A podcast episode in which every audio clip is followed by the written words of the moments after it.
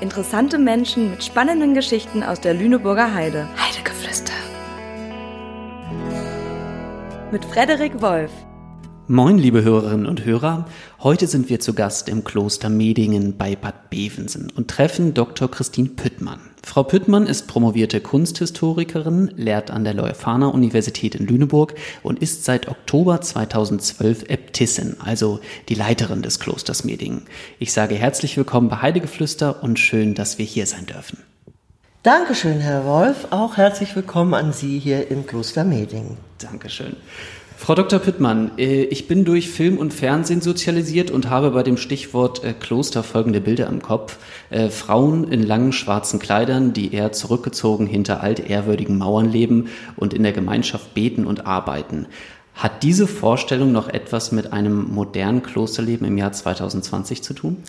Nur bedingt und nur als historische Dimension. Also die schwarzen Kleider haben wir immer noch. Das sind wunderschöne Erbstücke aus dem 19. Jahrhundert, die wir auch gerne immer mal wieder einem erlesenen Kreis von Besuchern zeigen. Mhm. Selber, wie Sie sehen, tragen wir diese nicht mehr, haben aber für die Kirchenbesuche und sonstige festliche Ereignisse die sogenannte Klostertracht, mhm. die aber nicht nur tief schwarz ist, sondern ich würde sagen, weiß gehöht. Man hat ein schönes Schultertuch und eine Schürze aus Batist, hat eine weiße Haube auf und den Klosterorden an. Ansonsten sind wir eigentlich sehr modern und in der Zeit und nicht aus ihr gefallen. Und natürlich wird hier gearbeitet und es wird hier auch gebetet, aber das bestimmt jetzt nicht so wie im Zusammenhang eines katholischen Klosters den Tagesrhythmus. Mhm. Bevor wir mit den eigentlichen Fragen beginnen, möchte ich Sie vorher noch etwas näher kennenlernen, wenn Sie erlauben. Und da stellen wir bei Heidegeflüster äh, gerne zu Anfang ein paar Entweder-Oder-Fragen. Ähm, Frau Püttmann, Kaffee oder Tee? Da würde der Engländer sagen, it depends. Morgens brauche ich einen Kaffee mhm. und nachmittags ist es dann auch mal gut, eine Tasse Tee zu trinken. Und manchmal braucht man abends, gerade im Winter, einen Kräutertee. Also ich bin ein sowohl als auch Mensch, bedauerlicherweise. Dann ist das Ihr Joker jetzt. Ja. Herz oder Kopf? Da sieht es mir bei mir genauso aus. Äh, es äh, geht, glaube ich, nicht der Kopf ohne Herz und andersrum sollte man zumindest versuchen, den Kopf äh, mit ans Herz heranzunehmen. Was nicht immer klappen kann. Mhm. Optimistin oder Pessimistin? Da bin ich eindeutig auf der Optimistenseite. Okay. Abenteuerlich oder vorsichtig? Da würde ich sagen, ich bin eine vorsichtige Abenteurerin. Denn manchmal hm. ist es ja auch so, wenn Sie sich neue Dinge ausdenken möchten oder sich mit äh, äh, Bereichen auseinandersetzen, von denen Sie keine Ahnung haben, dann muss man ja mal den ersten Schritt tun und sich aus der Komfortzone herauswagen. Und manches kann dann auch zum Abenteuer werden. Oper oder Musical? Da bin ich für die Oper. Fernsehen oder Buchlesen? Ich glaube, in der heutigen Zeit äh, braucht man beides, um gut durchs Leben zu kommen. Äh, Bücher waren und sind meine Freunde. Sie neigen auch in Rudeln aufzutreten in meiner Wohnung, sich zu stapeln wie Treibsand. Aber es fällt mir schwer, sie abzugeben. Das ist halt so und ich finde sie nach wie vor sehr, sehr wichtig. Äh, aber das Fernsehen und überhaupt die Medienkanäle sind, finde ich, vonnöten, um heute gut und klar durch die Welt zu kommen. Mhm. Was schauen Sie lieber im Fernsehen? Einen Film über Mary Poppins oder eine Dokumentation mit Mary Beard? Ganz klar würde ich da Mary Beard den Vorzug geben, wobei ich lustigerweise gerade in der letzten Woche eine Dokumentation gesehen habe mhm. über die Autoren äh, der Mary Poppins Bände, was ich nun mal ganz interessant fand. Aber das an der Seite. Äh, Mary Beard ist einfach eine äh, für mich spannende Erscheinung, ja. Warum finden Sie die so spannend? Weil ich äh, das, was sie zu vermitteln hat, nicht unbedingt einfach finde im gesellschaftlichen Zusammenhang. Es geht um klassisches Altertum. Mhm. Es geht um Griechenland, es geht um Rom.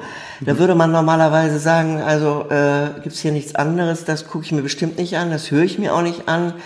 Was soll das? Und nun turnt diese äußerst bunte Frau, bunte Frau mit ihren ähm, grauen, überschulterlangen Haaren durch die Trümmer in Pompeji mhm. und schafft es auf eine derart spannende Weise, das Leben in dieser Stadt wieder zu erwecken, auf kleine, aber wirklich auch manchmal anrührende Dinge hinzuweisen und dem Zuschauer zu erlauben, einzutreten in diesen Kosmos, der sie so begeistert und wo man dann zum Schluss einfach merkt, die sind auch nicht anders gewesen als wir. Und wenn mhm. sowas passiert, dann hat sie das wirklich geleistet, was man eben tun sollte. Sie hat gut vermittelt. Sehr schön. Also wenn Sie Interesse haben, schauen Sie mal rein. Mary Beard gibt es auch auf YouTube. Ich habe es gefunden. Ähm, was mich total interessieren würde, Frau Püttmann, ähm, welchen Lebensweg haben Sie beschritten, um letztendlich 2012 Äbtissin des Klosters Meding zu werden? Also von beschreiten kann man eigentlich nur bedingt reden. Ich bin mhm. einfach aufgewachsen in Bremen, zur Schule gegangen, habe Abitur gemacht, äh, mhm. äh, habe studiert, habe äh, promoviert, habe meine erste Stelle gehabt, habe geheiratet, hatte eine Familienzeit, habe einen Sohn. Äh, dann äh, lief es beruflich immer weiter, dann äh, kam es zu einer Scheidung, dann war ich alleinerziehend und, und, und. Und dann war plötzlich die Anzeige in der Zeit, dass die Äbtissin des Klosters Medingen eine Nachfolgerin suchte. Zu der Zeit war mein Sohn in Pristina im äh, Kosovo im Friedensjahr mhm. und äh, ich habe gedacht, das ist ja interessant. Und bei Meding äh, war sofort ein Bild in mir, wo ich gedacht habe, da möchte ich mich dann doch mal bewerben. Das finde ich gut. Und mein Sohn hat mich encouragiert und gesagt, dann schick mir mal dein Motivationsschreiben. Dann lese ich mir das mal durch. Das ist, das, also Sie sind über die Zeitung auf äh, die ja. Annonce aufmerksam genau, geworden. Genau, dass es das Kloster gibt, das wusste ich schon ganz lange. Ja. Denn wenn man als Kunsthistorikerin in Lüneburg lebt, dann hat man ja mit den Klöstern zu tun. Ja. Und auch während des Studiums waren Kommilitoninnen immer wieder zu diesen sogenannten Teppichwochen unterwegs, wo die kostbaren Teppiche ausgestellt wurden, damals noch jeweils eine Woche lang in Wienhausen zum Beispiel oder eben auch in Lüne. Und somit mhm. war ich immer schon ein wenig damit verbunden. Was sind denn die Aufgaben einer Äbtissin? Ja, das sind äh, mehrere Abteilungen sozusagen, die man als Äbtissin versieht. Das erste ist ja mal, dass man dauerhaft im Homeoffice ist. Also man geht nicht irgendwann nach Hause und wechselt die Räume, sondern man wohnt da, wo man lebt und arbeitet. Mhm. Und dann ist es zunächst eine Verwaltungstätigkeit, weil so ein Kloster ja ein öffentliches Gebäude ist im öffentlich-rechtlichen Sinne. Da sind mhm. Sie also Verwaltungsvorstand, wenn man so will, stehen der Verwaltung vor, äh, betreuen die Mitarbeiter, äh, die hier, was weiß ich, zahlreich und gut für Haus und Hof sorgen, damit das Ganze in der Form, in der es hier existiert, erhalten bleiben kann. Dann haben Sie eben zusätzlich dazu die Aufgabe, den Konvent zu leiten. Das sind die Damen, die hier leben, die sich entschlossen haben, ins Kloster zu gehen, mhm. in einem bestimmten Lebensabschnitt, um nochmal ganz anders Dinge zu tun, gebraucht zu werden, sich äh, äh, vorzunehmen, hier Führungen zu zeigen und auch Musikveranstaltungen zu begleiten und ähnliche Dinge. Sie sind nicht nur Äbtissin, sondern lehren auch an der Leuphana Universität in Lüneburg. Ähm, stehen Glaube und Wissenschaft eigentlich für Sie im Widerspruch? Nein. Denn äh, ich kann jetzt nur mit, dem, mit der Karte Kloster kontern. Mhm. Klöster waren was? Städte der Wissenschaften. Mhm. Äh, in den Klöstern wurde im Prinzip wissenschaftliche Arbeit geleistet im Mittelalter. Noch viel lustiger, wenn Sie nach Oxford oder Cambridge gehen, wie sehen da die Colleges aus? Wie Klöster. Wieder so ein Geviert. So, also Glaube und Wissenschaften schließen sich nicht aus. Für mich persönlich sowieso nicht. Und wenn ich jetzt richtig philosophisch werden will, dann kann ich mit dem Korinther antworten und sagen, unser Wissen ist Stückwerk, stimmt auch. Und jedes Mal, wo ich eine Tür öffne, stehen weitere zur Verfügung, die ich dann auch öffnen kann. Das ist so. Müssen wir denn ein Stück weit glauben in unserem Leben, damit wir überhaupt äh, klarkommen? Also manche sagen ja, ähm, man kann sich auf die Wissenschaft beziehen und das, was sozusagen überprüft worden ist, aber man kann ja nicht über, überprüfen, nur man muss ja immer auch ein Stück weit glauben, oder? Also meine Antwort ist, äh, ich kann nicht ohne Glauben sein, deswegen bin ich auch hier und so mhm. bin ich auch durch mein Leben gegangen. Mhm. Ähm, ich bin auch der Meinung, äh, Und das macht, finde ich, auch nichts, dass wir Menschen halt wirklich begrenzt sind. Und das, was wir uns vornehmen, jetzt nicht im Sinne von christlichem Glauben, sondern woran wir glauben, mhm. das bestimmt auch das, was wir sehen und wahrnehmen. Also wir haben immer eine Art der selektiven Wahrnehmung. Das heißt, wenn ich mir irgendwas besonders angucke, weil mich das interessiert, fällt das andere weg. Das ist aber auch da. Und wenn Sie jetzt meine äh, Tätigkeit an der Leuphana betrachten, so habe ich mich auch immer wieder äh, mit der Frage äh, auseinandergesetzt, wie sieht der Mensch denn die Natur? Mhm. Und da können Sie dann über die Jahrhunderte hochinteressante Positionen sehen. Mal ist er mehr drin in der Natur, mal steht er davor und sagt, ich bin anders, du bist Natur. Mhm. Das nächste Mal sieht man Ausschnitte aus der Natur. Dann gibt's Phasen, wo man meint, äh, ich mache dich jetzt mal klein und randlich, du Natur. Das nächste Mal sage ich, ich habe furchtbar Angst vor dir. Siehe die ganze Entwicklung, bis man da mal sich freiwillig in die Alpen bewegt hat und da gewandert ist, hat ewig gedauert. Jetzt mhm. fährt man da permanent Ski und zerstört einiges, aber das findet man auch nicht so schlimm. Also wir wandeln uns ja immer in den Themen und Punkten, die wir setzen und der Rest fällt weg. Mhm. Das ist dann entweder Geschichte oder interessiert uns nicht oder da sag ich dann eben, ach, es, man sollte doch ab und zu noch mal ein bisschen nach hinten gucken, mhm. weil da einfach Geschehnisbögen sich geendet haben und die könnten unter Umständen für uns hilfreich sein, in die Zukunft zu gehen. Wir hätten dann mal so ein Model, das wir dann unter Umständen verifizieren, aber auch verändern können, weil die Zeit eine andere ist. So, deswegen kann ich sagen, für mich ist da der Beweis da, dass man durchaus glauben kann und es einem gut tut zu wissen, dass man hier nicht alleine durch die Gegend läuft. Schön gesagt. Frau Dr. Püttmann, ähm, können Sie einmal bildlich beschreiben, wo wir uns gerade befinden? Äh, einmal in dem wunderbaren Raum, was uns hier äh, gerade ähm, ja, eröffnet und, mhm. und wie das Kloster Medingen, äh, für diejenigen, die das Kloster noch nicht äh, auf Bildern gesehen haben, wie das so aussieht. Also das Kloster Medingen ist äh, ein Klostergebäude vom Ende des 18. Jahrhunderts, das dem Rechnung trägt, dass äh, evangelische Damen hier mit einer Äbtissin wohnen wollten. Es hat den bedauerlichen Zustand einer Situation nach einem horrenden Brand gegeben. Mhm. Das war wohl ein überhitzter Ofen, der hier alles zerstört hatte. Und äh, die Frauen mussten also erstmal wieder zurück in ihre Familien. Die Äbtissin war etwas aufgelöst und es kam ein 27-jähriger flotter Landbaumeister mhm. und die, äh, ja, um die 90-jährige und er haben dann zusammen überlegt, was man denn hier mal neu denken kann. Und damit ist Medingen der einzige, in Anführungsstrichen, Neubau, mhm. aber mittlerweile ja auch schon in die Jahre gekommen, der das zeigt, was man damals über Kloster für evangelische Frauen so dachte. Wir befinden uns hier im Kapitelsaal. Das ist der Versammlungsort des Konventes an diesem großen Tisch, an dem wir hier sitzen, der gut seine fünf, sechs Meter lang ist und Corona-bedingt wunderbar zwei Meter breit, äh, sitzt halt der Konvent und bespricht alles, was wichtig ist, um mit diesem Kloster gut und sicher in die Zukunft zu kommen. Natürlich sitzt man hier auch, wenn man mal etwas zu feiern hat und äh, wenn man sich mal unterhalten möchte oder wie auch immer. Mhm. Das ist ein Kernstück der Anlage. An den Wänden sehen Sie ehrwürdige oder nicht so ehrwürdige Damen aus unterschiedlichen Jahrhunderten in der jeweiligen dort üblichen Kirchentracht und das sind alles meine Vorgängerinnen. Hm. Was ist das so für ein Gefühl, wenn man hier auf, ähm, das sind ja hunderte Jahre Geschichte, auf die man jetzt hier blickt? Das beruhigt mich. Beruhigt? Ja. Jedes Mal, wenn ich hier durchgehe, weil meine Wohnung liegt daneben, dann muss ich also hier ein paar Mal durch, dann hatte ich das Gefühl, entweder grüßt mich jene über der Tür, wenn ich rausgehe, um ins Büro zu kommen.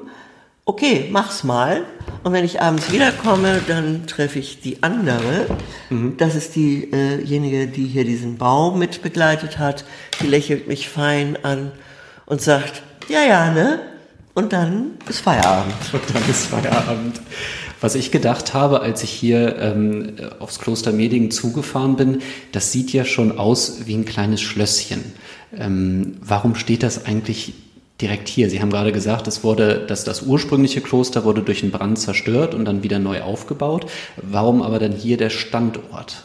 Weil die Stabilitas Loci, wie der Lateiner sagt, die Festigkeit des Ortes, mhm. Eigentlich äh, für Klöster äh, seit Jahrhunderten der Ausschlag war. Also sowohl für benediktinische Klöster als auch zisterziensische und dieses ist hier im katholischen Zusammenhang mal ein zisterziensischer Ort gewesen. Mhm. Und das waren eben bestimmte Kriterien, wo man hinging, um ein Kloster zu gründen. Man wollte äh, nicht so an der Hauptverkehrsstraße sein, man wollte auch ein bisschen geschützt sein. Man wollte ja schließlich auch von dem Grund und Boden, der das Haus umgab, und musste auch davon leben. Man brauchte Wasser. Das ist hier eben auch der Fall. Und das hatte sich auch nicht geändert, als man das Ding hier neu gebaut hat. Mhm. Man brauchte immer noch Wasser und man hatte immer noch Gärten, wo man Kartoffeln und Gemüse ziehen konnte. Und da ist ja auch noch ein Wald um die Ecke, das ist auch sehr praktisch, mhm. Weil äh, das eine oder andere Wild sicherlich hier auch mal äh, gegessen wurde. Okay. Wie sieht denn so ein Tagesablauf im Kloster aus und ähm, welche Aufgaben haben die Klosterdamen hier eigentlich in der Gemeinschaft?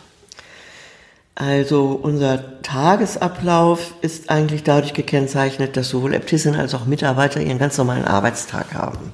Mhm. Die Damen, die hier leben und wohnen, sind äh, in der Regel im Führungsbereich sehr aktiv. Die führen, wenn wir nicht gerade Corona haben, führen die also die Touristen, die großen und die kleinen Busgruppen und äh, das tun sie während der Saison.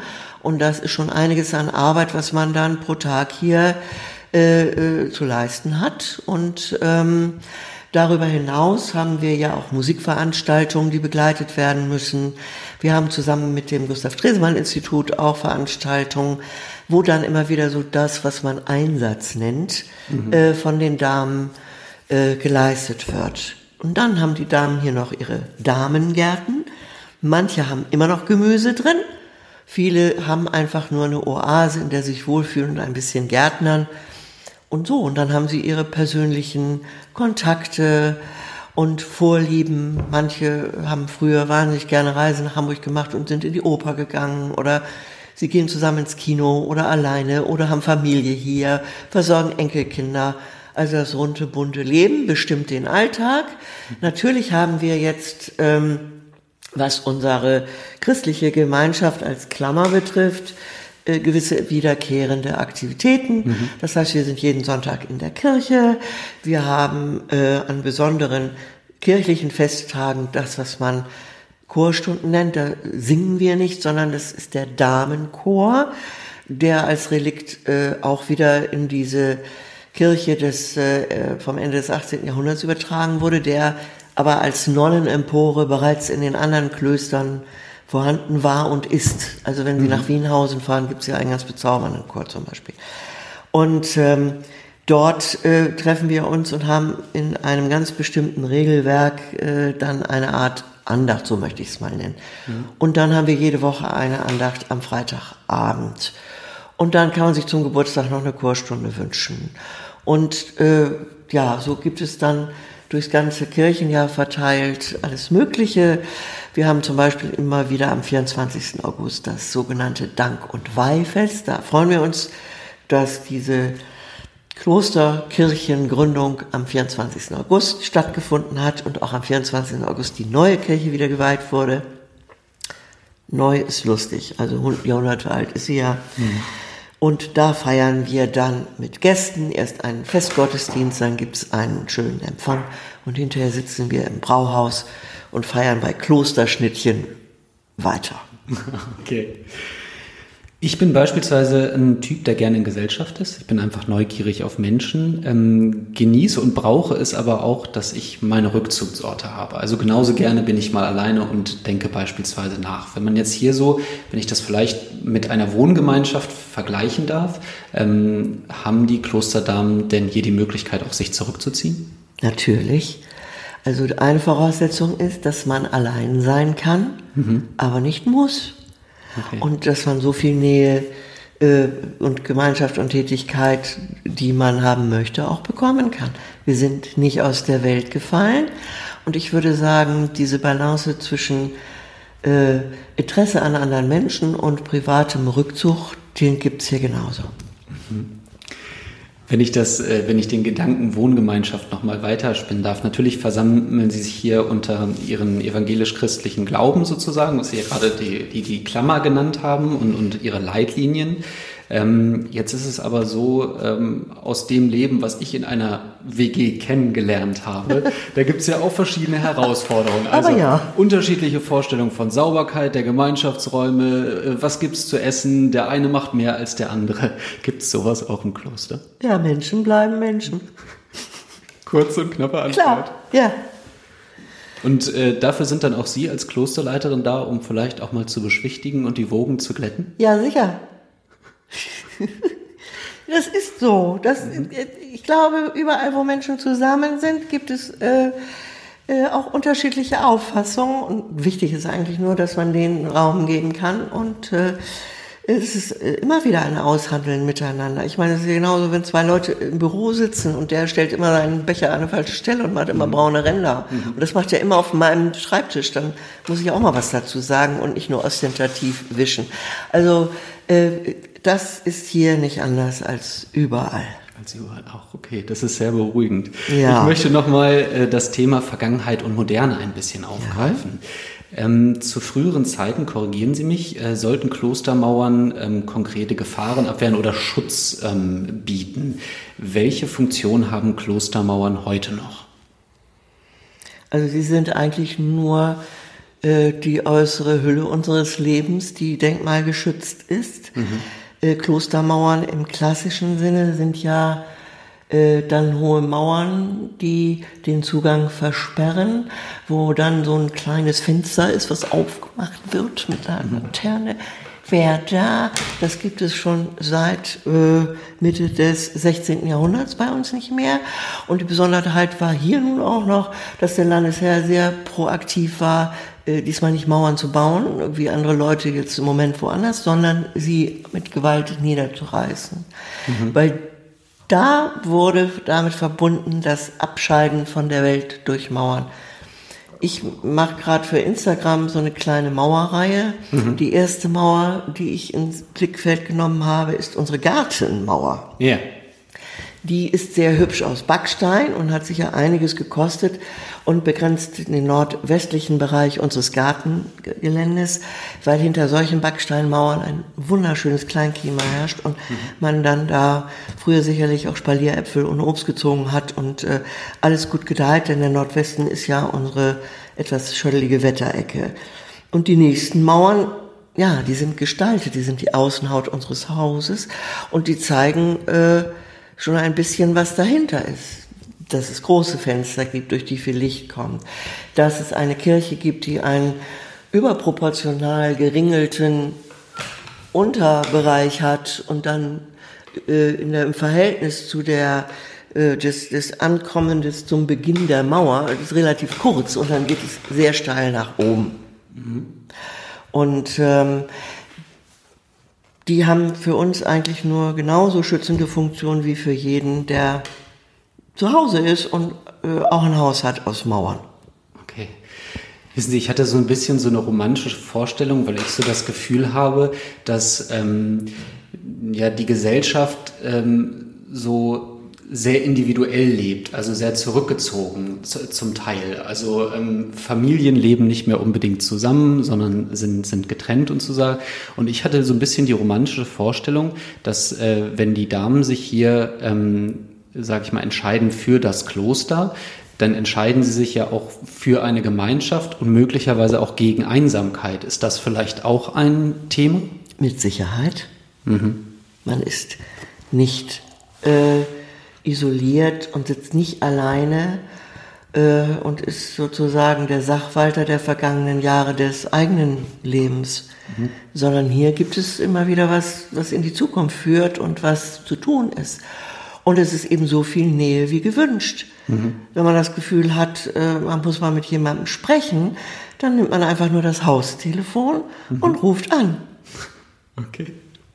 Sie wurden in einem Artikel der Klosterkammer zu Ihrem Amtsantritt 2012 einmal wie folgt zitiert.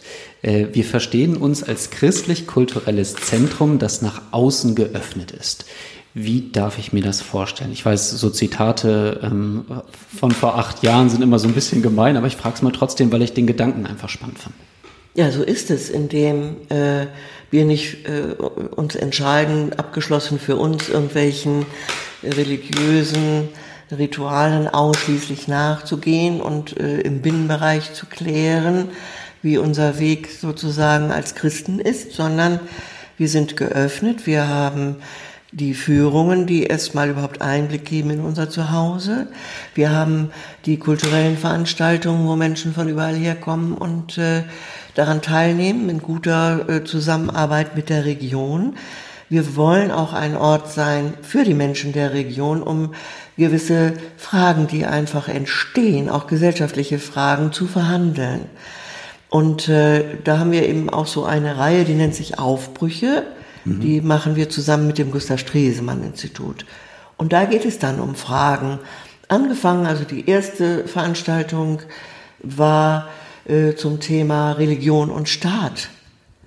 Und dann haben wir so ein bisschen zwei verschiedene Akteure miteinander ins Gespräch kommen lassen. Der eine war katholischer Mönch geworden und hatte vorher als äh, Mitarbeiter eines äh, Ministers gearbeitet und der andere war pensionierter evangelischer Pastor, der aber proaktives SPD-Mitglied war. Mhm. Und die zwei sollten dann also sich mit Religion und Staat beschäftigen und dann wurden die Fragen in Tischgruppen gegeben und da hat man dann weiter diskutiert und dann wurde es zum Schluss zusammengebunden und natürlich gab es dann immer hinterher noch ein bisschen was zu essen und zu trinken.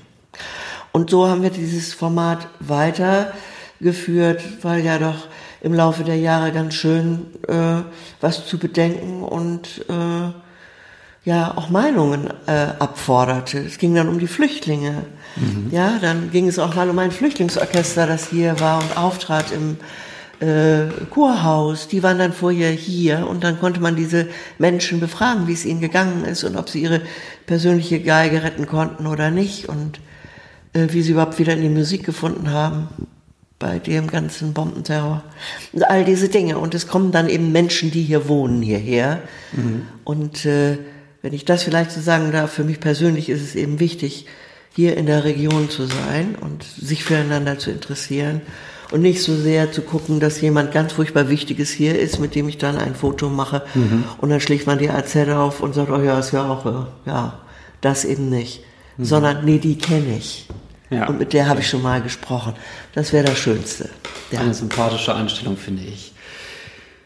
Kann ich das Kloster eigentlich als Urlauber einfach so besuchen? Sie haben gesagt, hier gibt es Führungen, normalerweise, wenn wir nicht gerade in äh, spannenden Zeiten mhm. sind. Ähm, was können Urlauber hier im Kloster erleben? Ja, also Urlauber können äh, zu den festgesetzten Führungszeiten, die normalerweise auch auf unserer Homepage genannt werden, kommen. Dann sind regelmäßige Führungen durchs Haus. Wir bieten Langführungen an. Wir bieten zu bestimmten Zeitpunkten auch sogenannte Kurzführungen an. Also wenn man nicht so viel will, sondern nur mal sich einen Eindruck verschaffen möchte, macht man halt nur eine halbe Stunde.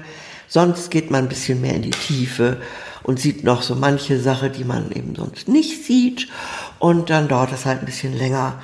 Und wenn man aber zu den Führungszeiten aus irgendwelchen Gründen nicht kommen kann, dann kann man bei uns anrufen und dann kann man, auch wenn man nur zu zweit ist, äh, eine gesonderte, terminierte Führung machen. Dann kommt man am Donnerstag um 11.30 Uhr und dann äh, empfängt einen die Konventualin und zeigt das Haus, unabhängig von den sonstigen Geschichten.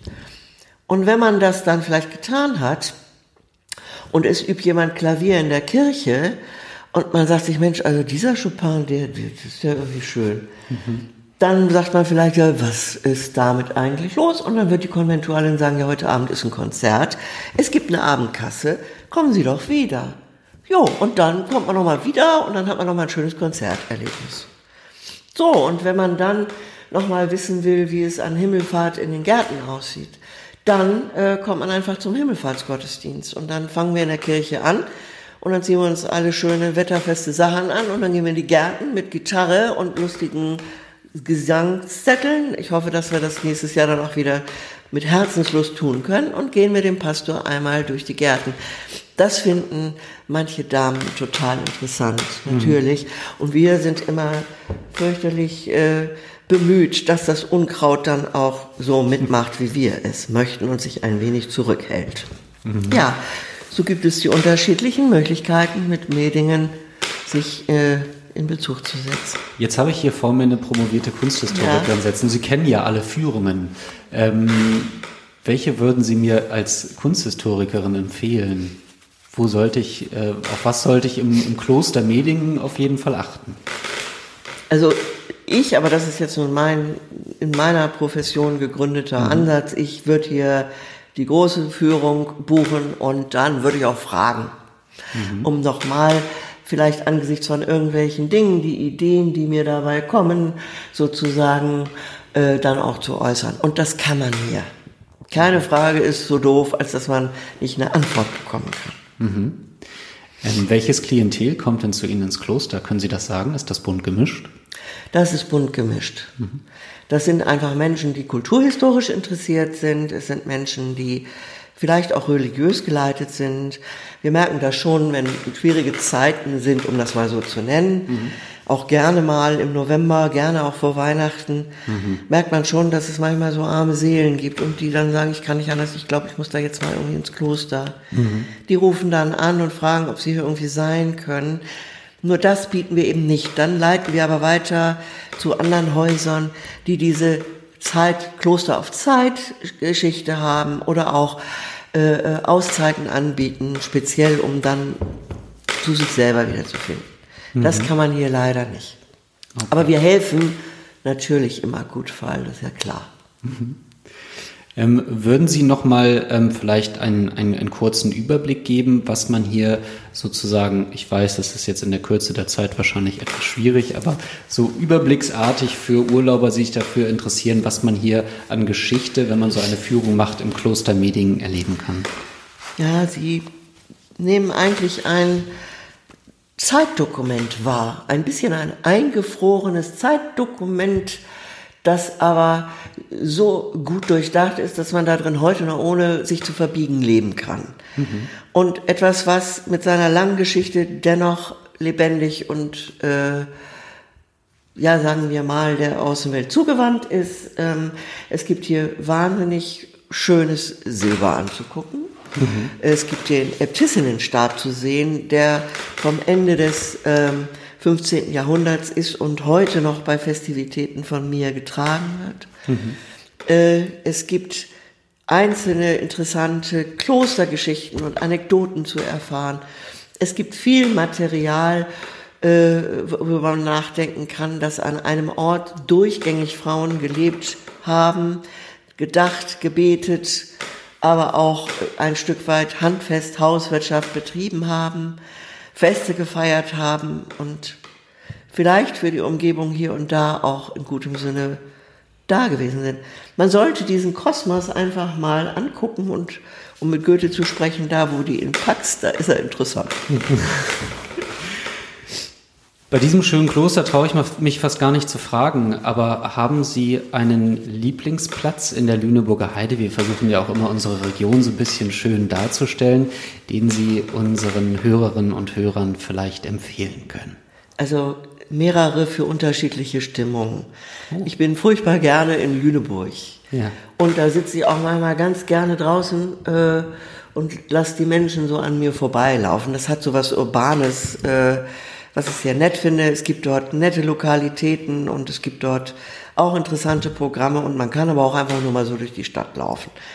Ähm, oder sich halt mit Freunden treffen. Dann finde ich Undeloh, also wenn man schon richtig Heide will, dann sollte mhm. man nach Undeloh gehen. Mhm. Da kann man herrliche Torten essen, da kann man äh, mit Kutschwagen durch die Heide fahren und genau das Heidefeeling kriegen, was doch in allen Köpfen so drin ist.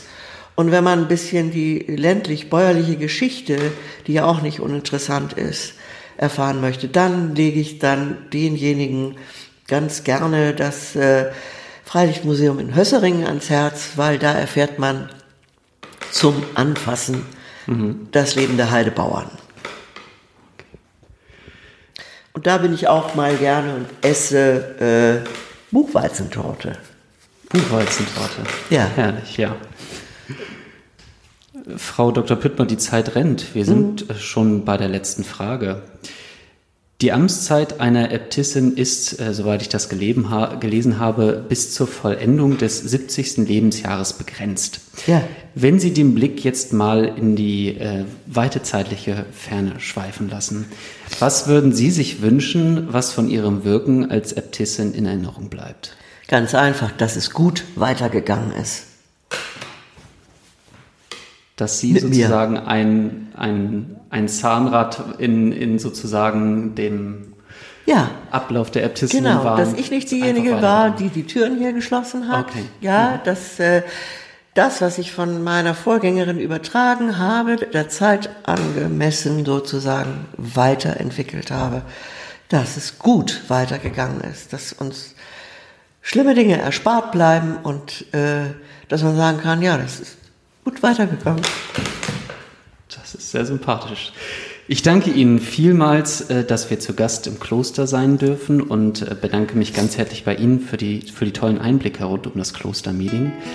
Ich sage auf Wiederhören und freue mich schon auf die nächste Folge Heidegeflüster.